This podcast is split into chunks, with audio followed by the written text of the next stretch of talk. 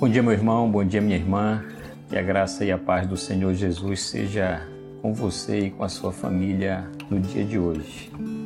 O coração é um músculo que representa aí a parte central do nosso sistema circulatório, medindo aí 12 centímetros de comprimento, 9 centímetros de largura.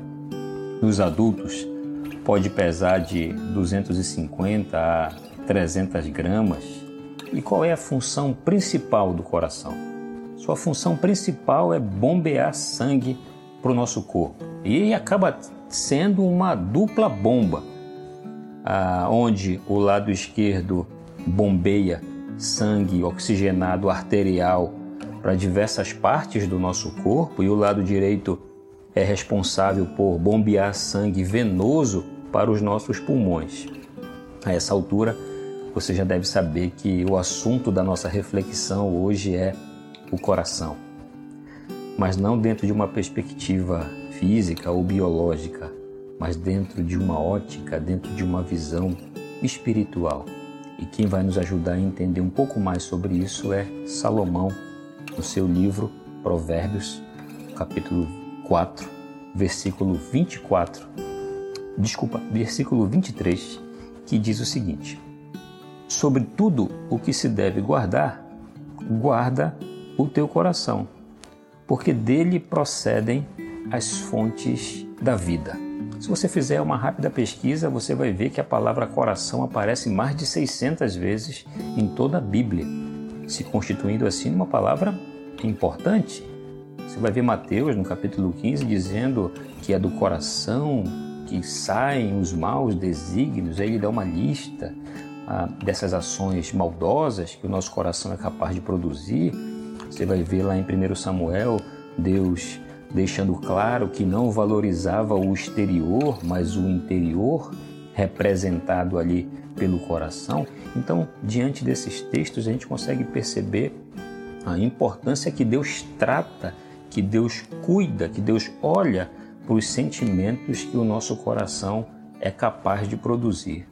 E eu sei que em dias como esse que nós estamos vivendo, dias angustiantes, preocupantes, o nosso coração é responsável por produzir diversas sensações, emoções, sentimentos. E alguns desses sentimentos, eu e você, meu irmão, minha irmã, nós precisamos ter cuidado. O que o seu coração tem produzido nesses dias? O seu coração tem produzido murmúrio, incredulidade, reclamações.